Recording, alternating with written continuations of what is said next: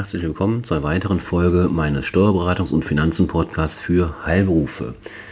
In der heutigen Folge beschäftige ich mich mit einem Thema, was ich vermute in der Praxis immer wichtiger wird oder immer interessanter wird für viele von Ihnen, von Ihnen, meinen, Zuh meinen Zuhörern, gerade in Zeiten von ähm, oder in Zeiten, in denen man sich fragt, wie soll man sein Geld anlegen wir hatten in den letzten Jahren ja eine Zinsflaute, kann man ja nicht anders sagen. Man hat ja sein Geld oder für sein Geld nichts mehr bekommen bei der Bank. Und viele sind dann, sofern man es sich leisten konnte und die Angebote bezahlbar waren, sind oder haben ihr Geld in Immobilien angelegt. Zum Beispiel in Ferienimmobilien, Ferienwohnungen. Und um dieses Thema möchte ich heute ähm, ja, sprechen.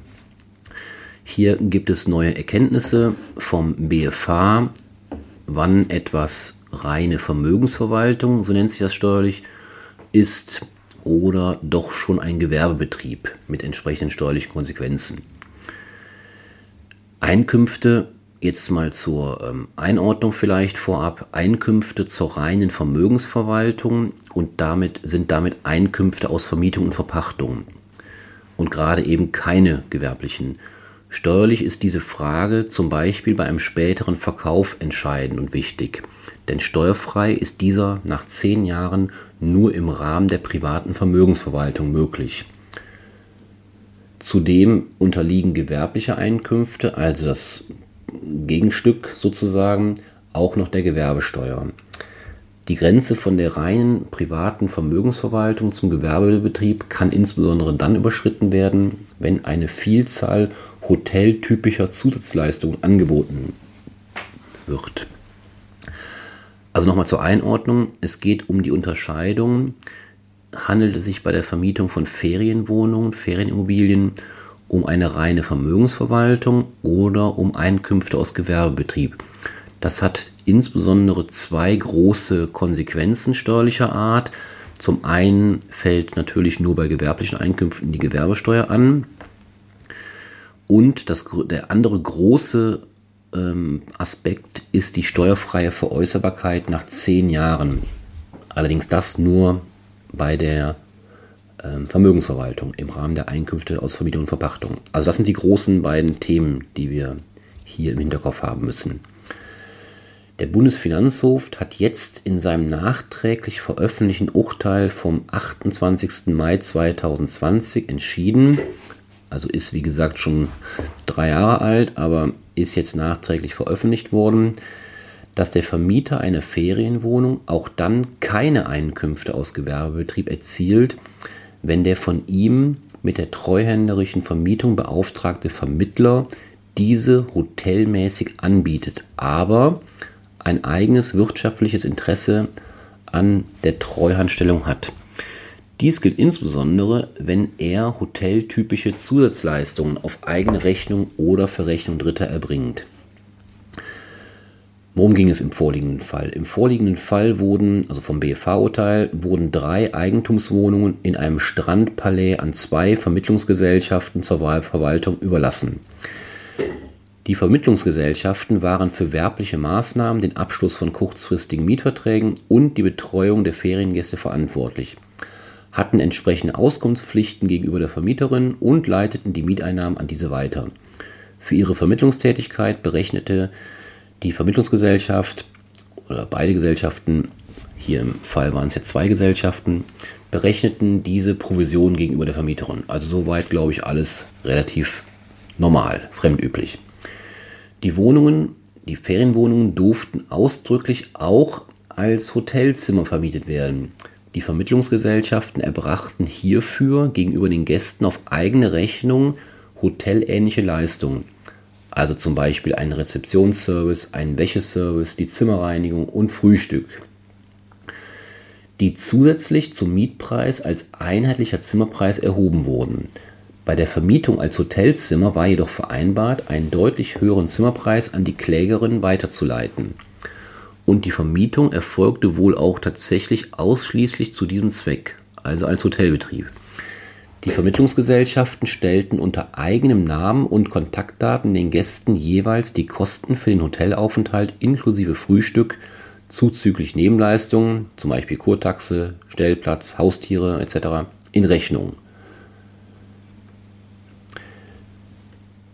Die Vorinstanz, das Finanzgericht Mecklenburg-Vorpommern, hatte hingegen mit Urteil vom 20. Dezember 2017, also man sieht, das zieht sich über viele, viele Jahre. Vorinstanz hat im Dezember 17 entschieden, der BFH dann erst im Jahr, im Mai 2020, also knapp ja, drei, zweieinhalb Jahre später. Und heute, Mai ähm, oder Juni 23 ist das dann erst veröffentlicht worden. Also es zieht sich über mehrere Jahre. Die Vorinstanz, das Finanzgericht Mecklenburg-Vorpommern, hatte hingegen entschieden, dass eine fremdverwaltete Ferienwohnung, wie in unserem Fall hier, zu gewerblichen Einkünften führen kann, wenn die beauftragte Vermittlungsgesellschaft die Wohnung wie ein Hotelzimmer vermietet und selbst entsprechende Sonder- und Nebenleistungen erbringt. Wie wir jetzt gemerkt haben, hat, ist dieser Auffassung der BFH nicht beigetreten. Das Finanzgericht sei zwar zu Recht davon ausgegangen, dass die Ferienwohnungen in den Streitjahren hotelmäßig angeboten wurden. Entgegen der Auffassung des Finanzgerichts hat die Klägerin, also die Vermieterin, die Wohnungen aber nicht selbst gewerblich vermietet, da ihr die gewerblichen Tätigkeiten der Vermittlungsgesellschaften nicht als eigene zugerechnet werden können. Die Zwischenschaltung eines gewerblichen Vermittlers führe nicht zwangsläufig dazu, dass deshalb auch der Vermieter eine gewerbliche Tätigkeit ausübt. Denn weder handelten die Vermittlungsgesellschaften bei Abschluss der Verträge als rechtsgeschäftliche Stellvertreter der Vermieterin, noch konnten die gewerblichen Handlungen der Vermittlungsgesellschaften der Klägerin steuerrechtlich zugerechnet werden. Tritt der Wille des Vertreters, im fremden Namen zu handeln, beim Vertragsabschluss nicht erkennbar hervor, treffen die Rechtswirkungen aus dem Geschäft den Vertreter und nicht den Vertretenen. Also, hier ein ganz klarer Widerspruch zwischen Auffassung Finanzgericht Mecklenburg-Vorpommern, wie sollte es auch anders sein, ähm, dass dort eben die Interessen des Finanzamts ähm, ja, vertreten wurden. Gut. Ähm, und der BFH hat aber dann entschieden, nein, so eng kann man das nicht sehen. Hinsichtlich der Einkunftsart Vermietung und Verpachtung kommt es also darauf an, wer die maßgebenden wirtschaftlichen Entscheidungsbefugnisse über das Mietobjekt hat und damit eine Vermietertätigkeit selbst oder eben durch einen gesetzlichen Vertreter oder Verwalter ausübt. Nicht entscheidend ist demgegenüber, wer rechtlicher oder wirtschaftlicher Eigentum des Mietobjekts ist. Einkünfte aus gewerblicher Vermietung einer Ferienwohnung erzielt dementsprechend, wer diese Wohnung zum Beispiel hotelmäßig anbietet. Nicht ausreichend für die Zurechnung der Einkünfte beim Treugeber ist, dass ihm das wirtschaftliche Ergebnis der Vermietung zugutekommt. Ja, jetzt habe ich viel über die entsprechenden Urteile gesprochen. Komme ich nun zum Fazit und auch zur Empfehlung, wie Sie sich auch in der Praxis verhalten können und, oder vielleicht sogar sollten. Eine Zurechnung der Handlungen von Vermittlungsgesellschaften kommt nicht in Betracht, wenn die Vermittlungsgesellschaften ein erhebliches eigenes wirtschaftliches Interesse an der Treuhandstellung haben. Durch das hotelmäßige Angebot der Wohnungen erhalten sie die Möglichkeit, den Gästen weitere Leistungen anzubieten und abzurechnen.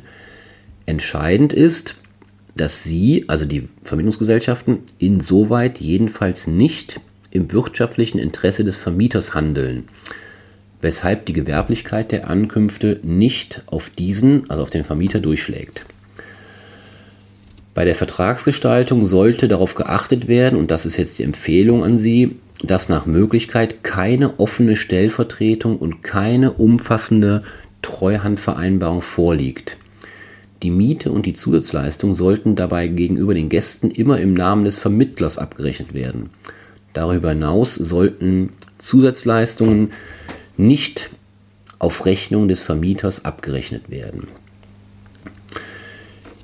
Ja, also ich denke, das Thema wird einige von Ihnen, von meinen Zuhörern betreffen, weil die Investition in Immobilien und damit auch in Ferienwohnungen in den letzten Jahren, so würde ich das mal vermuten, doch deutlich zugenommen haben. Zumindest dann, wenn ich unsere Mandantschaft als ähm, Vergleichsmaßstab ran, nee, ranziehe.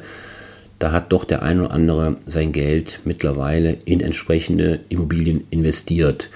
Von daher hoffe ich, dass einige von Ihnen da auch wieder wichtige Informationen mitnehmen konnten und freue mich, wenn Sie auch beim nächsten Mal wieder einschalten. Machen Sie es gut, bis dahin, tschüss.